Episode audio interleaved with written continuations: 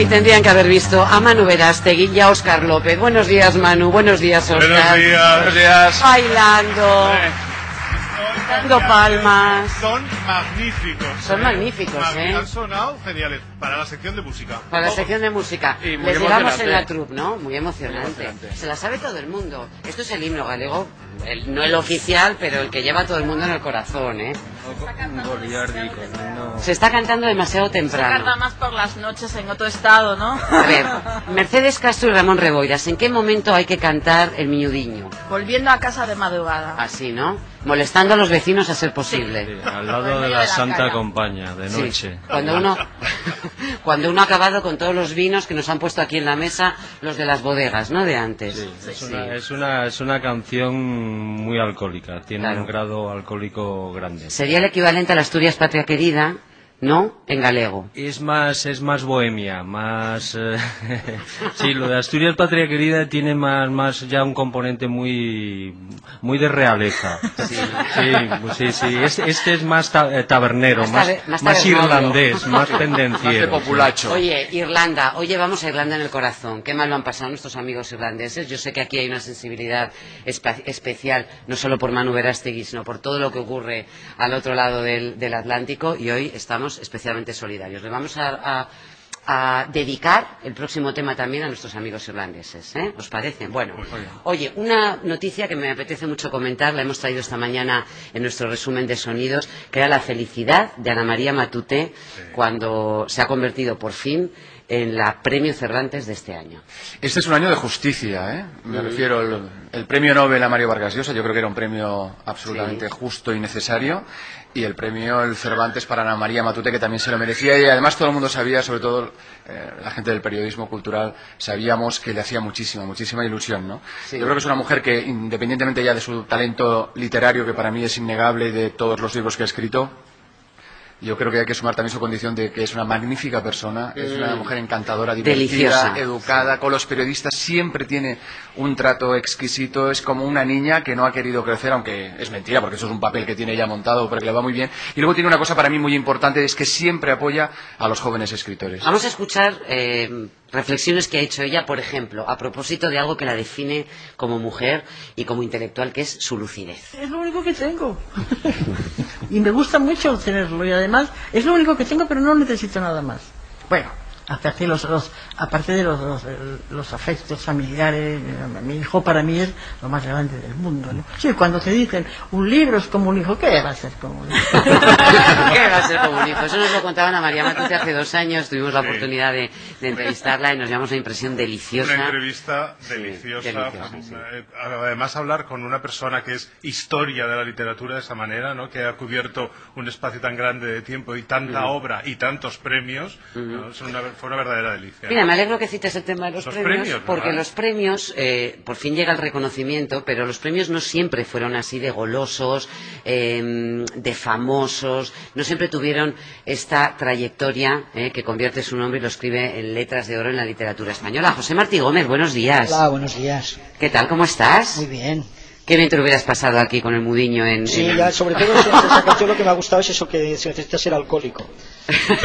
Exactamente. Oye, tú eh, conoces, no sé si fue el primero, pero debió ser de los primeros premios que recibió Ana María Matute, ¿no? El primero, el primero. El primero, ¿no? De toda la historia. Sí. ¿Y nos Fue- podías contar?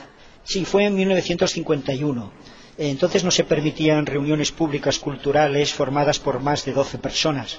Entonces unos amigos decidieron reunirse las noches de los viernes en la cafetería Turia de Barcelona. Se sentaban en mesas separadas y no parecían conocerse. Eran unos 30, 40, después ya fueron más.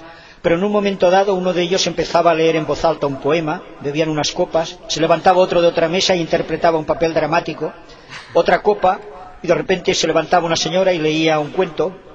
Duró cuatro semanas. A la quinta la policía se presentó y dijo que basta de reuniones, que a leer a casa. En esas cuatro semanas hubo tiempo de convocar un premio de cuentos. Quedó finalista Juan Goitisolo. Lo ganó Ana María Matute con No hacer nada. Ajá. El premio consistió en 15 pesetas. Esas 15 pesetas las fueron donando una a una los 15, 15 de los 30 o 40 asistentes. No se admitía que dieran, sí, no se admitía que dieran más de una peseta. Ana María Matute los gastó invitando a copas de vino, vino a granel, amigos de la tertulia. Recuerda que era un vino que no era como los gallegos de los que hablabais antes, era un vino que dice que dejaba colocadísimo. El cuento empezaba con esta frase. Parecía que el pueblo estuviese incrustado en la roca igual que una mala herida. Hubo un humilde facsímil clandestino que dejó constancia de aquellas reuniones.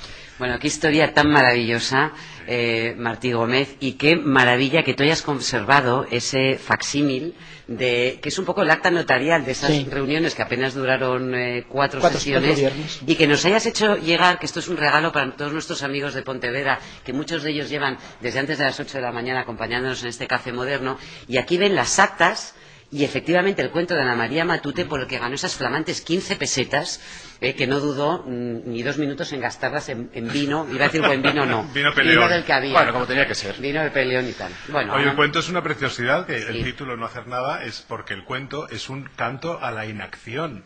absolutamente, pero no lo podemos... ¿Lo habrá publicado? ¿Lo ha publicado este cuento? Yo creo que no, porque yo una vez que hablaba con ella se lo recordé y ella lo recordaba vagamente, pero ¿Ah, sí? Sí. Oye, pues igual... Pues no dudes que algún editor ocurre- que estará escuchando ahora el programa va a llamar enseguida. Pues amigos editores, ¿eh? Tenen- bueno, tenemos no. Martín Gómez tiene un cuento maravilloso, Ana María Matute, que ya está premiado, luego no se puede presentar otro premio, pero que merece la pena porque tiene un final, ¿no, Manu? Sí, es absolutamente precioso. Espectacular. Lo voy a A mí lo comprobar. de la inacción, además, es que me gusta mucho.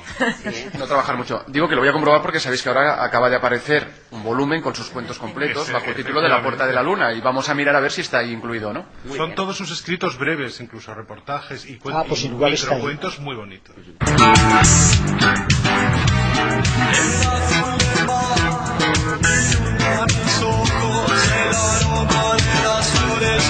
Oye, Martín, que mañana nos vemos en Barcelona, ¿no? sí, sí.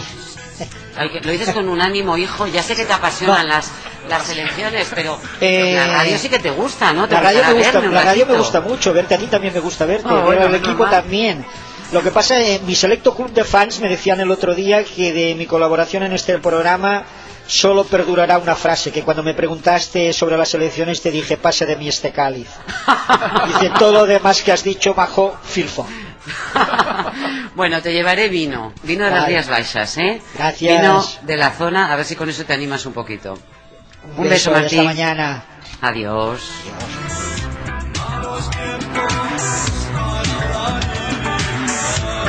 Bueno, contaban que eran malos tiempos para la lírica, pero nosotros ya les hemos saludado, así que les saludamos de nuevo a Ramón eh, Reboiras y a Mercedes Castro.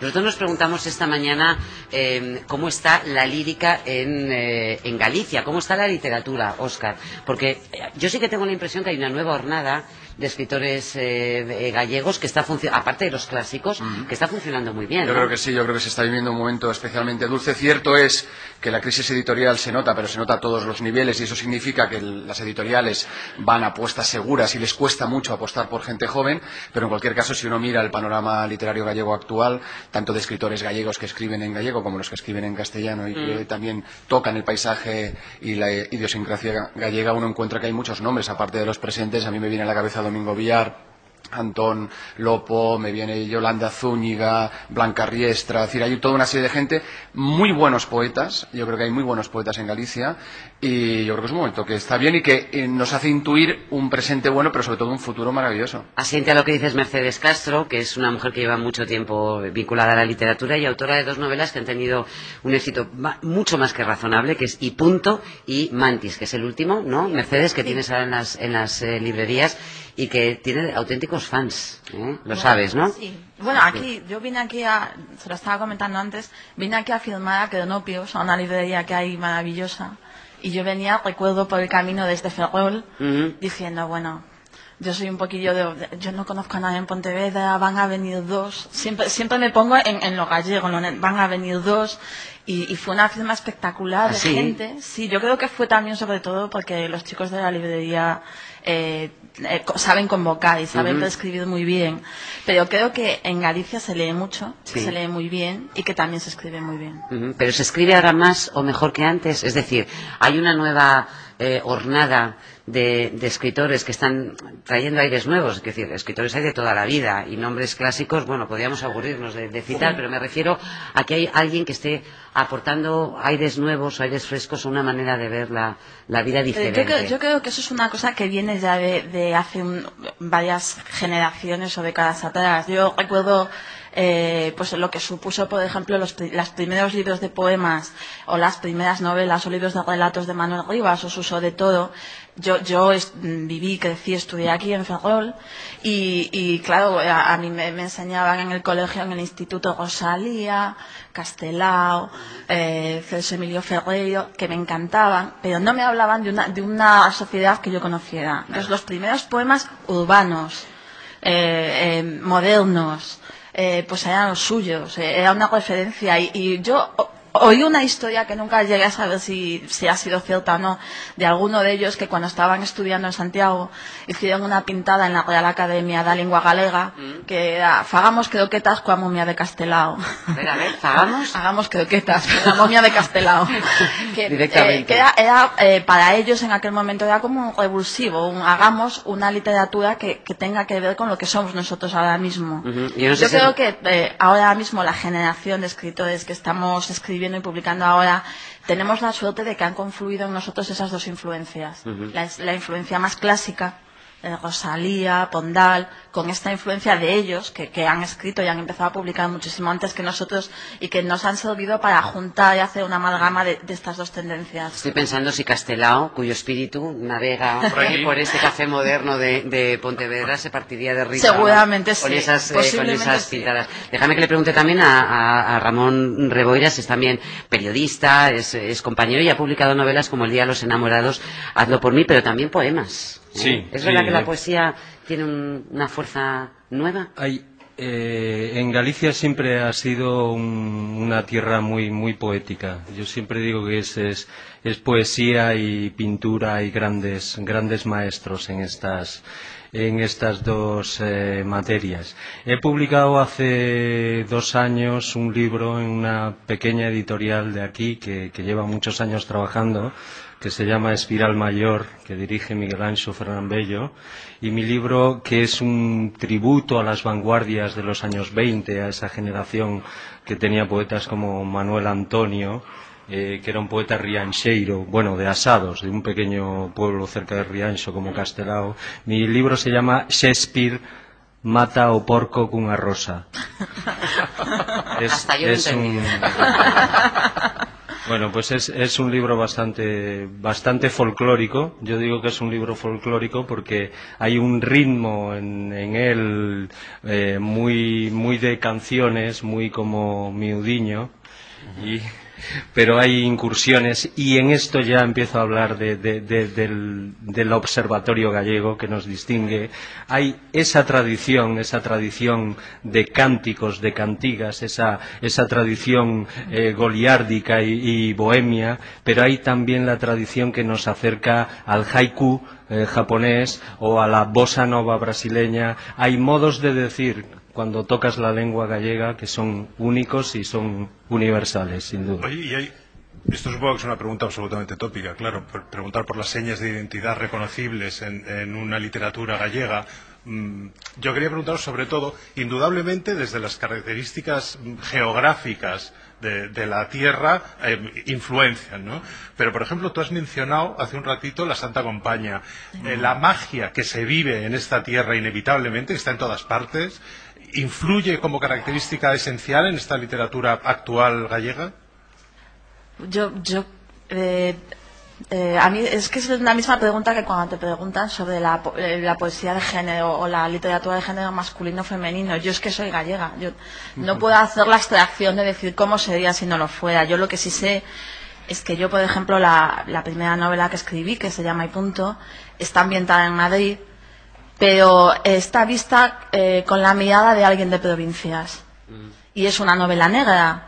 Eh, y sin embargo, muchos lectores después me han dicho que la muerte, los personajes que mueren, los cadáveres, tienen un tratamiento y una mirada totalmente diferente y yo sí sé, sé totalmente, soy consciente de que porque nosotros nos enfrentamos tenemos una manera diferente muchas veces de ver la muerte, de, de- ver el acto de la muerte y también de, pues por ejemplo, de ver una gran ciudad como Madrid. Yo llevo allí 20 años viviendo y la sigo viendo con unos ojos totalmente distintos porque voy a un ritmo ligeramente más acelerado de lo que va la ciudad. Entonces, eh, yo creo, vamos, eh, independientemente de que escribas en gallego, de que escribas en castellano, de donde publiques, eh, yo nací aquí, crecí aquí, no lo puedo separar. Quiero decir, es, es igual que Mantis, que es una novela que habla de, de comida todo el tiempo.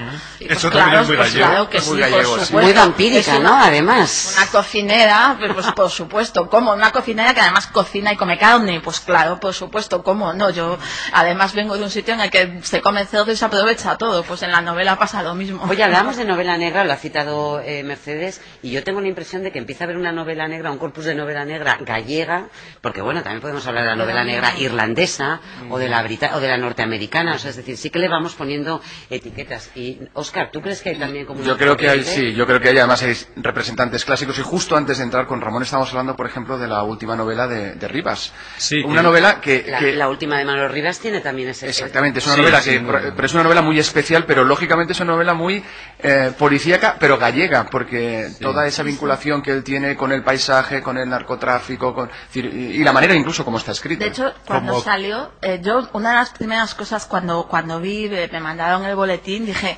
ya estábamos tardando, eh, hay varias más, pero ya estábamos tardando en que alguno de los grandes novelistas gallegos hiciera una novela sobre este temazo. La es playa el- de los ahogados es Sí, tremendamente también, gallega, pero, pero no está tan volcada en Sí. el narcotráfico, en, en el, el- el- el- es un tema para nosotros, no, no podemos evitarlo y está ahí, ¿no?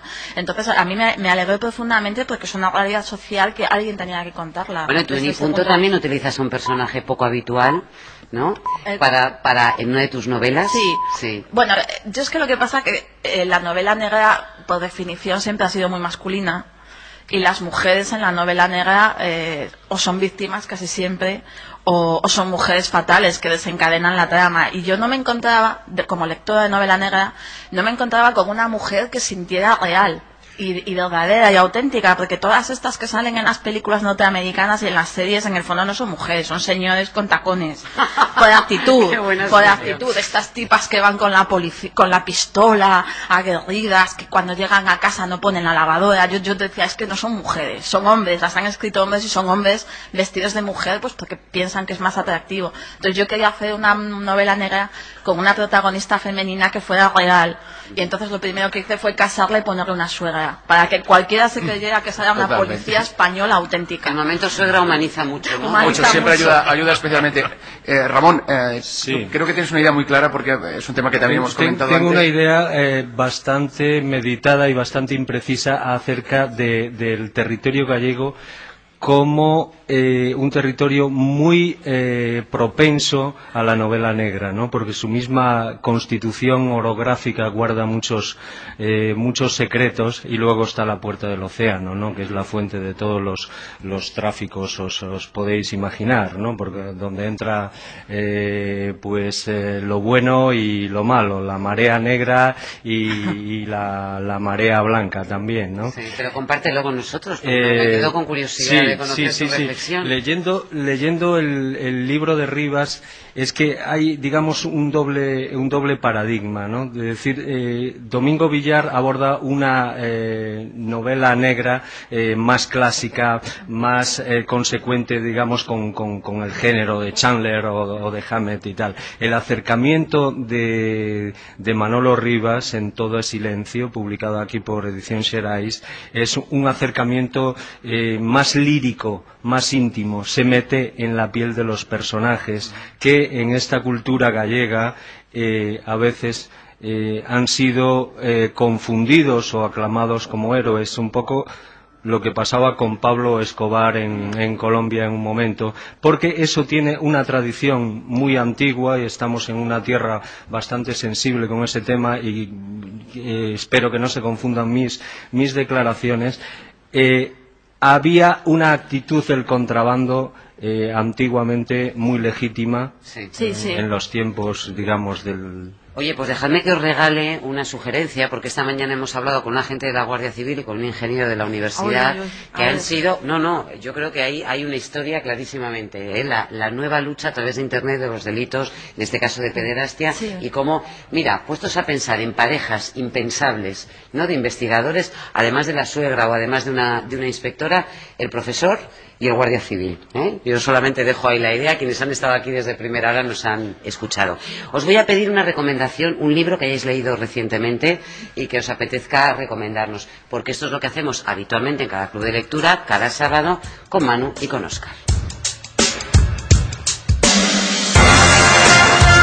El único problema, mis queridos amigos, Que tenemos que ser es breves. que lo tienes, tú no, tú no puedes, me voy a saltar. No, venga, Oscar, no me lo Oscar no puede ser breve, tiene verborragia. Habla más tienes yo, 10 siempre. segundos, Oscar, venga. Empieza Manu, Bueno, empieza Manu, venga. Fíjate lo- cómo voy a ser. Venga. A ver, se cumplen 100 años del nacimiento de Jean Genet. Para mí, Jean Genet es un autor absolutamente imprescindible y que debería leer a todo el mundo, presente cinco. y ausente.